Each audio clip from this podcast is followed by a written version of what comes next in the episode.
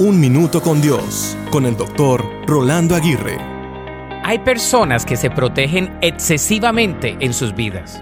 Se protegen en su salud física al comer bien, al tener buena rutina de ejercicio, al practicar de una buena nutrición y al desarrollar hábitos que promuevan una buena calidad de vida. Otros se cuidan de tener relaciones tóxicas y se nutren al mantener buenas relaciones que les ayuden a crecer emocionalmente. Por otro lado, unos se enfocan en protegerse de más con tantos seguros de vida y se preparan de más para cuando ya no lo estén. Sin embargo, aun con todas esas protecciones, muchos terminan sus vidas como si no estuviesen protegidos. ¿A qué se debe? La verdadera protección proviene de Dios.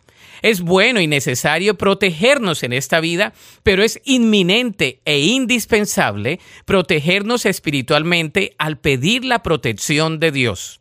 Él no solamente nos puede proteger en esta vida, sino que nos promete protegernos hasta la vida eterna. Entonces, ¿tienes la protección de Dios?